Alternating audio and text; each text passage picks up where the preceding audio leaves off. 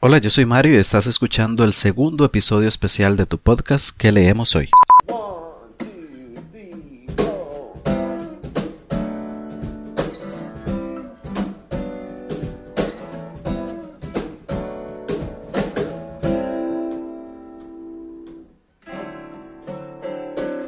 Hola nuevamente y bienvenidos a su podcast que leemos hoy. Si te gusta leer tanto como a mí, me atrevo a apostar que siempre estás en búsqueda de nuevas recomendaciones de lectura. Agregar más libros a esa lista de pendientes de leer, que estoy convencido ya es bastante amplia y no para de crecer. Pues déjame decirte que estás en el lugar indicado. Acá conversaremos sobre literatura, libros y recomendaciones de lectura. Aprovecho desde ya para invitarte a que visites nuestro sitio web www.queleemoshoy.com para que te suscribas a este podcast.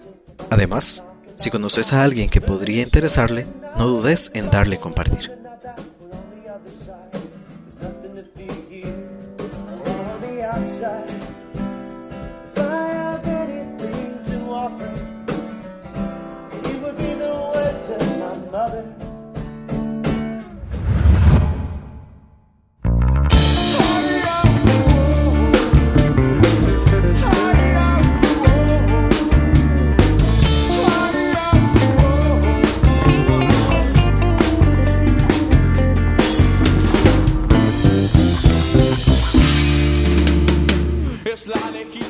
Hola nuevamente, bienvenido, bienvenida a este tu podcast que leemos hoy, episodio especial número 2.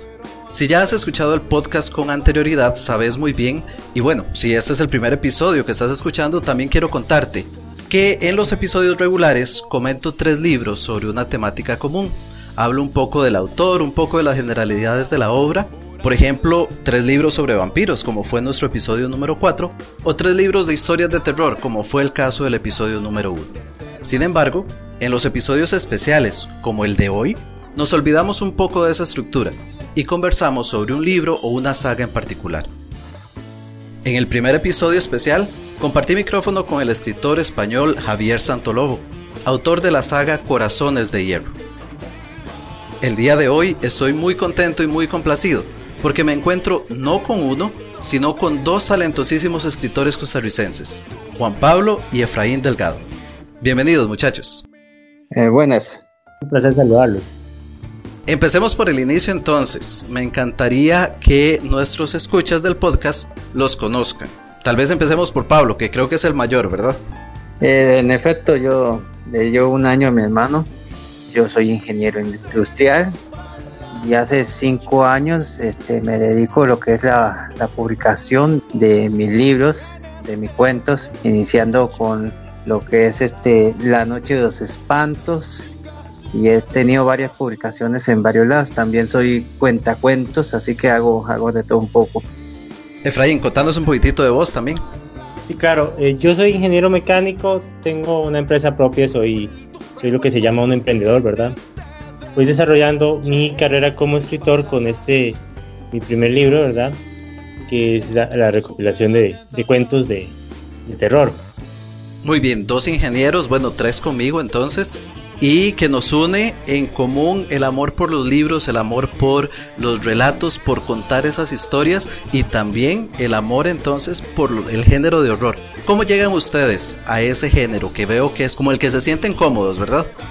Bueno, el género siempre me ha fascinado, ya sea en películas, eh, más joven, siempre muy apasionado por los videojuegos de, terror, ahora, ahora ya no los juego tanto, pero siempre, siempre me ha encantado este, la literatura de, terror, más que todo lo que es Lovecraft, yo soy Lovecraftiano 100%, ¿verdad? Me encanta eh, Stephen King, lo que es este Blackwood, eh, Edgar Allan Poe, siempre me han fascinado y siempre mis historias, por lo menos las que he escrito, eh, siempre hay, hay una especie de aura, de, ambiente terrorífico, es que siempre soy así. De hecho, si te das cuenta, yo siento que el género de terror es uno de los géneros más complejos, tanto como la comedia porque eh, tienes que crear un ambiente que eh, envuelva al, lector y que lo lleve en esta trama para empezar a sentir ese miedo interno y empiece a sentir ese trauma a través de lo que estás escribiendo. Entonces se, vuelve un reto muy interesante, tanto leerlo como escribirlo, la verdad. Claro, el otro día escuchaba una reducción que creo que no le hace honor a la literatura porque decían por ahí leer es divertirnos, pero yo considero que leer es mucho más que divertirnos y el género de horror es una prueba de ello. Uno no se está divirtiendo mientras lee un género de horror, pero eso es literatura, eso nos captura. Para mí más bien leer no es divertirnos, leer es sentir, es ser humano, es poder captar ese abanico tan grande de sentimientos que nos hace humanos. Sí, leer es sentir las emociones, es mucho como, como viene siendo el clown o el payaso. Muchos piensan que el, payaso solamente hace reír y el gran Olev Popov, el payaso ruso, nos decía es que el payaso no, no tiene que ser, no tiene que dar risa siempre. El payaso es una perilla de las emociones, es igual a la literatura. La literatura es una perilla donde te lleva diferentes emociones, te puede hacer sentir muy triste, te puede horrorizar, te puede enfurecer, te puede hacer reír y, eso es lo que uno oh, le fascina, son las historias que se cuentan, son las emociones humanas que se transmiten a través de las letras. De hecho, si te das cuenta, sin una emoción no existe la otra, porque no se puede basar en una sola emoción lo que es la vida. No podemos decir que existe solo la felicidad sin el sentimiento de tristeza, no podemos disfrutar de la felicidad sin saber qué es la tristeza como tal. Igual no podemos disfrutar de varios sentimientos si no sabemos qué es, qué es el terror, por ejemplo. O sea, sentir ese miedo, esa, esa congoja que dice uno, ¿verdad? Claro. No se puede hacer disfrutar otros, otros sentimientos si no se tiene eso. Yo soy totalmente de acuerdo con ustedes. Para mí, como les decía, el vivir la literatura es justamente eso, hacer uso de todo ese abanico de sentimientos que nos hace justamente humanos. Vamos a ver, me imagino que esta pregunta se las hacen mucho, pero a mí también me encantaría saber cómo surgió esa espinita que decimos nosotros los ticos, ¿verdad? ¿Cómo surge esa vocación por la literatura, por el deseo de contar historias? Ya me contaron cómo disfrutaban el género en todas sus formas, cómo dieron ese paso de no solamente disfrutar el género, sino más bien querer crear cosas nuevas en este género? Bueno, en mi caso fue que yo siempre he tenido la, espina por el arte, no solamente por la literatura, sino por, por el arte en general, ¿verdad? Yo con mi hermano incluso estuvimos mucho tiempo en, el teatro en la universidad. Ahí incluso yo hice una obra de teatro, la hice junto con mi hermano, con colaboración de él, que después quedó allí vagando en un limbo y después la retomé yo, que fue mi primer libro. Me nació esa, esa necesidad de contar historias. Yo, siempre he sido muy imaginativo. Cuando yo era niño, yo pasé mucho tiempo eh, solo. No sé por qué motivo en la escuela este, no me relacionaba muy bien con los compañeros, ni, ni tenía muchos amigos en el barrio. Y ese tiempo que yo vagaba solo hizo que yo pasara pensando historias, me contara historias a mí mismo, ¿verdad? Eso eh, me empezó a formar ideas que poco a poco han ido evolucionando y lo mismo me pasó con, la cuentería, por ahí anda mucho mi asunto. Sí, en mi caso, eh, soy muy sincero, a mí me ha gustado mucho analizar la vida, analizar cuestiones, situaciones.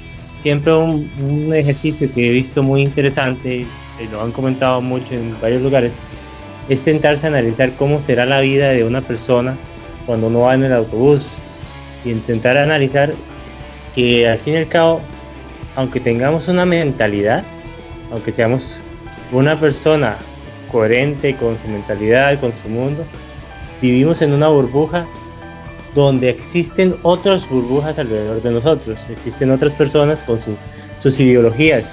Esto me genera las ganas de contar esas posibles historias, ¿verdad? Y siento que se, se tocan muy bien en el libro, cómo están mis pensamientos al, respecto de, de ciertas situaciones de la vida. Claro. Vamos a entrarnos un poquitito en la obra que ustedes han escrito. Y bueno, voy a empezar tal vez con Pablo. La Noche de los Espantos en 2012 y Lo que me contó el sombrero en 2014. Pablo, contanos un poquitito sobre qué tratan estas dos primeras obras tuyas. Bueno, la primera obra es una comedia, ya como te dije, empezó en el teatro y habla un poquito lo que es este, cómo el Cadejos se junta con un duende para quitarle los ríos a la llorona. Eh, yo trato, sí, sí, siempre es la misma reacción, todo el mundo se ríe, porque esa es la idea, ¿verdad? Eh, eh, tomo a las leyendas que están muy, ¿cómo te digo? Muy alejadas, ¿verdad? Siempre en, los relatos de, de, antaño, de los abuelos, y quiero transportarlo a lo que es la literatura, mucho como hizo Tolkien con lo que es la mitología nórdica, ¿verdad? Ya traspasarlos a, a un género para que sea accesible a nuevas generaciones de una manera muy diferente, ¿verdad? Que no, no se ha retomado eh, anteriormente y dándole un aspecto más humorístico. El segundo libro, lo que me contó el sombrero, como te lo he mencionado, yo soy cuentacuentos, ¿verdad? Entonces empecé a, a crear muchos cuentos. Normalmente los cuentacuentos empiezan contando historias que leyeron en algún libro, de algún lado pero a mí eso no me funcionaba, entonces yo empecé a crear mis propios cuentos. Mm, básicamente le contaba a mi hijo historias y él me pedía más, así que tuve que empezar a inventar. Entonces hago una recopilación de todos estos cuentos y ya hago lo, que me contó el sombrero. Que ahí es facilón porque uno de los personajes, que es Bejuco, ese, ese yo digo que es mi hobbit, porque me salta de, una historia a otra. De, de Anoche los Espantos saltó a tres historias que hay en lo que me contó el sombrero. Perfecto, entonces estamos hablando de una, una obra de comedia, se podría decir, y la otra sería cuentos para niños, si te estoy entendiendo bien. Es correcto. Muy bien. Efraín, por otro lado tengo que eh, una de tus primeras incursiones fue un relato en Crónicas del Oculto que es una compilación de relatos de varios autores. Eso es lo que tengo entendido. Contanos un poquitito al respecto. Exacto, se hizo una recopilación de varios relatos a nivel nacional, este, contando cuentos como populares, ¿verdad? Y entre todos está el mío que se llama Oso Caballo, que es un tipo de mitología que existe en la tierra de nosotros, en Palmares, en nuestra tierra natal, que es un ser que es mitad oso, mitad caballo. Entonces tiene el cuerpo de oso y la cabeza de caballo. Es un relato que nos decía nuestro padre todo el tiempo y quise traerlo porque muy poca gente conoce este eh, animal, ¿verdad? Entonces lo cuento desde un punto de vista como me lo contaba mi padre y cómo tuve una experiencia muy cercana al, monstruo este extraño. Qué interesante, entonces es propio del sector de Palmares. Para nuestros escuchas, que tal vez no sean de acá de Costa Rica, estamos hablando de una provincia del país que se llama Alajuela, que es justamente el lugar de donde son oriundos nuestros queridos Pablo y Efraín. Entonces muchachos, llegamos a un punto que me interesa muchísimo para hoy, porque es de hecho el medio por el cual yo los conocí a ustedes. Este año, de la mano de la editorial Club de Libros, y bueno, de hecho un saludo a Evelyn, ojalá que nos esté escuchando, ¿verdad? Eh, entonces, de la mano de Club de Libros, la editorial, ustedes presentaron su primer trabajo en conjunto, una colección de cuentos de terror titulado Horror, Angustia y Locura. El título ya es bastante explícito, pero me gustaría que nos cuenten de qué va este libro. Por mi parte, además de esos dos libros publicados, también tengo varios cuentos en revistas chilenas, cuentos de terror, ¿verdad? Que han gustado mucho y yo venía haciendo una recopilación de varias historias que tenía ahí escritas y, le dije a mi hermano, saquemos algo en conjunto. Yo me basé mucho en esas leyendas, en esos cuentos que habitan entre los pueblos, no, no en las leyendas tradicionales como son el Cadejos o la Llorona, leyendas de Costa Rica, sino más bien en, en los espíritus, en la brujería, en estos demonios que habitan en los montes, en estas historias que hablan de un cerro que bajan los, los caballos con trenzas, este, en un grupo de amigos que le van a pedir un deseo al, al diablo buscando mucho lo que es el relato fantástico, por donde eh, la fantasía roza la realidad, pero no la altera completamente. Entonces el lector siempre va a quedar con esa duda de que si el personaje principal está soñando o no, si fue real, fue fantasía. De hecho, hay un uno de los cuentos que me pareció muy interesante porque vos mismo sos un personaje que interactúa en él. ¿Cómo surgió esa idea? A mí me pareció muy interesante. Bueno, ya, lo había tomado en, este, en otras historias, incluso en lo que es ciencia ficción, porque ha escrito algunos cuentos de ciencia ficción que hace en otras antologías, pero no lo ha hecho conmigo, en realidad lo hice con un colega, ¿verdad? Que, que lo menciono por ahí, que sale uno de sus libros, y eso este, le ha gustado mucho a la gente. Y me pareció muy cómico, vacilón, mencionarme a mí mismo en una de las historias, ¿verdad? Aparezco yo eh, metiendo ahí un poquito la mano al personaje y guiándolo hacia dónde debe de ir. Sí, claro, de hecho muy, muy interesante. Eh, las historias, bueno, hay una de ellas, eh, lo que es este La Piedra Blanca, que se me ocurrió por una canción que tiene Patillo Quintana. Este, una anécdota muy curiosa, porque Patiño Quintana yo lo conocí cuando saqué La Noche de los Espantos. No sé, se me ocurrió la idea de que tal vez él podía hacer una canción basada en lo que era el libro, porque en aquel entonces salió un proyecto, no me acuerdo el nombre del proyecto, pero eh, varios autores tomaron varias historias de la literatura y este y le hicieron canciones. Y Patiño hizo la del cuento de Ulleta y me gustó mucho.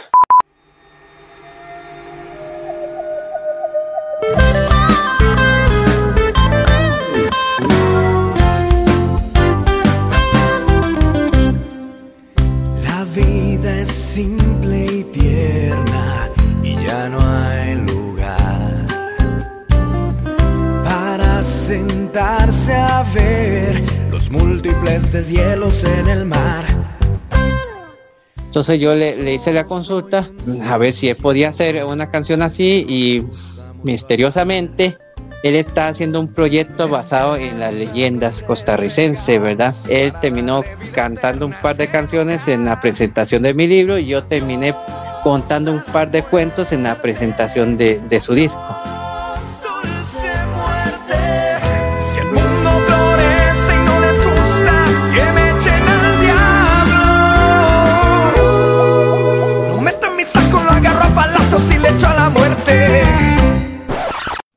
Tal vez un poquito de contexto para nuestros escuchas. Eh, Patiño Quintana es un cantautor costarricense y el proyecto del que Pablo nos hablaba surgió hace algunos años llamado La banda sonora de una película que jamás vas a ver, en la cual muchos músicos costarricenses retomaron historias ya contadas en la literatura y crearon eh, música como si fuera un soundtrack de una película.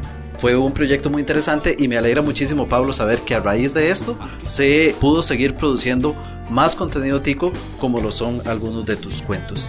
Efraín, tenemos también tres cuentos tuyos en este libro. ¿Cómo surge la inspiración para ellos? Sí, son tres cuentos, eh, si no son basados en cultura popular, llamémoslo. Más están basados en una visión de una Costa Rica de más de ciudad, no es tanto del pueblo como tal, y toca tres temas muy diferentes. Intenté tocar tres tipos de narrativas y más que todo experimentar con tres tipos de narrativas diferentes y que el lector vaya disfrutando de maneras completamente contrarias entre un cuento y el otro. Este, son dos cuentos eh, medianos, decirle, y uno completamente corto. Entonces se toma como la visión propia de un Costa Rica que puede ocultar el terror, la angustia y hasta la locura a plena luz del día. Muy, muy, interesante. A nuestros escuchas les comento, yo adquirí este libro en la pasada Feria Internacional del Libro de acá de Costa Rica en el mes de agosto. Ahí tuve la oportunidad de conversar en primer lugar con Efraín Y les digo, es una obra que la recomiendo totalmente. No crean que se van a encontrar con lo común de una historia de terror.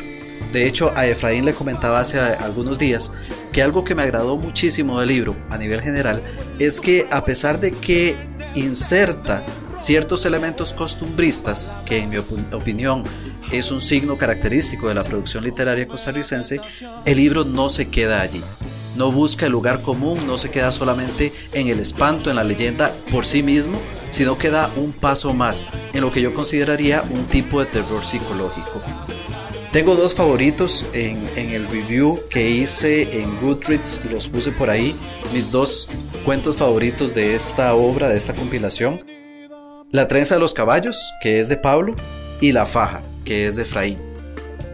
Y La faja es un cuento que sinceramente me costó mucho escribir, me costó muchísimo.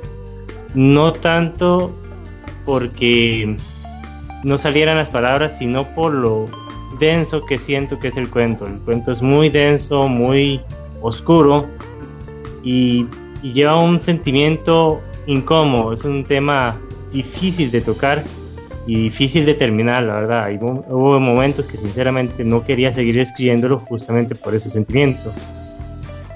Y este, lo que es el, sueño cumplido, que es el último cuento del, del libro, este es un cuento súper corto. La verdad, quería que estuviera ahí, quería que estuviera de esa manera, porque fue un cuento que me nació así de, la nada. Yo, ¿cómo existe gente de esta manera que puede llegar a, generar eso? Es un cuento que siento que te guía por un lado, pero termina sacándote un poco de, de la lectura de golpe en el final. Definitivamente tiene un giro inesperado no vamos a revelar, obviamente, de qué se trata, nuestros queridos escuchas, a comprar este libro, adquirirlo y leerlo porque de verdad está totalmente recomendado. Muchachos, ¿qué proyectos tienen a futuro? ¿En qué están trabajando? ¿Qué podemos esperar nosotros los lectores de terror costarricense de los hermanos Delgado? Bueno, por mi parte eh, estoy cumpliendo una promesa porque ya lleva cinco años de haber salido mi primer libro y todos, todos mis lectores me están pidiendo un segundo libro de, historia de, los espantos, ¿verdad? Entonces, en eso estoy trabajando por el momento. Efraín, por tu parte, ¿qué nos tienes preparado? Por mi parte, lo que sigue es una novela de ciencia ficción y que siento que es un tema que no se ha tocado, basado en una posible comunidad de científicos escondidos, los cuales tienen un conocimiento súper amplio del, universo, más allá del que nosotros mismos podemos tener. Y tiene varios misterios este, incluidos, la verdad es que quisiera agregarle mucho suspenso, ya está muy pensado, ya tiene final, lo que falta es el centro, entonces ya vamos poco a poco rellenándolo y tiene un una forma de narrativa diferente a lo que se ve normalmente, que es lo que a mí me, me gusta trabajar, no la, la escritura sencilla, sino intentar ponerme retos a ver cómo se comporta mejor.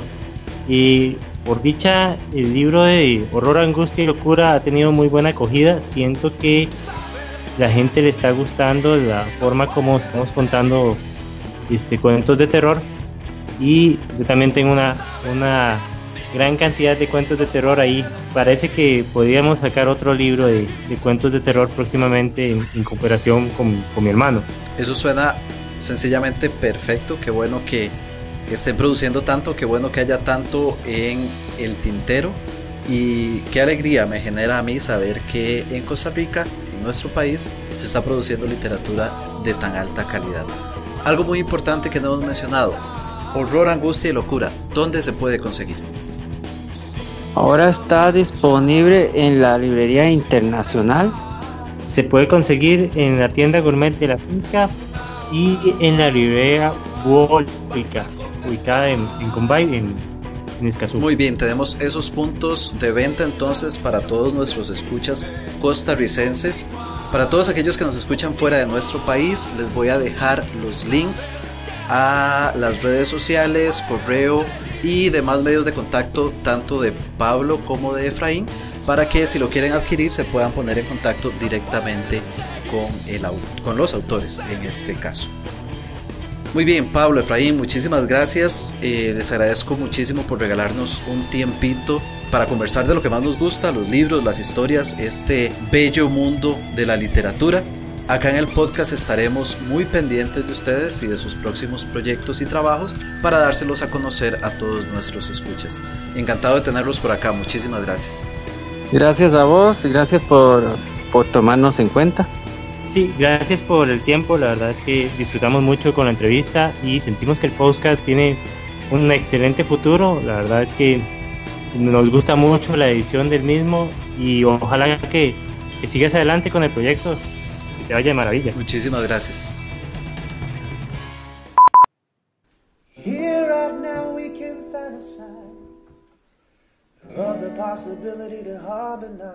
Les recuerdo que las notas de este episodio están disponibles en www.queleemoshoy.com slash especial 2. Ahí les dejaré todos los links para que puedan contactar tanto con Pablo como con Efraín. También los sitios de contacto de Club de Libros, la editorial y su catálogo. Recordad que si querés conversar conmigo puedes hacerlo en cualquiera de nuestras redes sociales, Facebook, Twitter e Instagram, utilizando el hashtag que leemos hoy. O si preferís, puedes enviarme un correo a info No te olvides suscribirte a este podcast, ya sea por medio de iTunes o de tu aplicación podcatcher preferida, para que recibas una notificación apenas se publique un nuevo episodio de ¿Qué leemos hoy? Si te gustó este episodio, regálame un rating y un review en iTunes. Además, compartí con tus amigos el archivo para que hagamos crecer la comunidad. Esto ha sido todo por este episodio especial. Espero que te haya gustado. Nos escuchamos próximamente. Me despido deseando que tengas una muy provechosa lectura. Bye bye.